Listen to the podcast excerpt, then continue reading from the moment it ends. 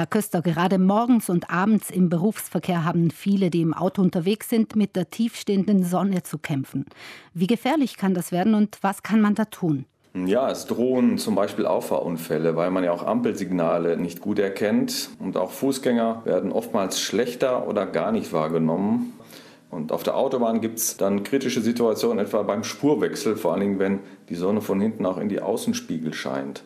Ganz wichtig ist eigentlich aus unserer Sicht, dass die Scheiben sauber sind von innen und von außen und dass man die richtige Sitzposition hat. Denn wer zu tief sitzt im Auto, dem nützt auch die beste Sonnenblende nichts. Letzthin hat es vielerorts große Sturmschäden gegeben. Bei einem Sturm denken viele an den Schutz von Haus und Hof.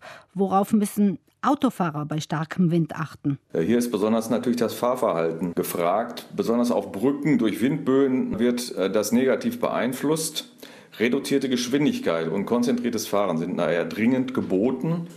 Aber es gibt natürlich auch das Problem umstürzender Bäume oder herumfliegender Äste, die Autos beschädigen können. In der Regel sind Sturmschäden ab Windstärke 8 über die Kaskoversicherung abgedeckt. Also hier empfiehlt sich aber auf jeden Fall mal einen Blick in den eigenen Versicherungsvertrag zu werfen. Welche Gefahren drohen, wenn dann auch noch extrem starker Regen einsetzt? Ja, da geht es natürlich ums Aquaplaning, wenn sich das Wasser in Spurrinnen sammelt und die Reifen keinen Kontakt mehr zur Fahrbahn haben, dann sollte man auf keinen Fall bremsen, sondern mit dem Fuß vom Gas gehen und so die Geschwindigkeit reduzieren.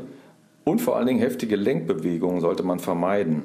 Vorher sollte man sich immer wieder darum kümmern, dass die Reifen auch ausreichende Profiltiefe haben. Empfohlen sind im Sommer 3 mm und im Winter 4. Was sollten alle, die am Steuer sitzen, tun, wenn sie von heftigem Unwetter mit Hagel, Blitz und Donner überrascht werden? Auch hier gilt auf jeden Fall erstmal die Geschwindigkeit reduzieren und den Abstand zum Vorausfahrenden deutlich vergrößern.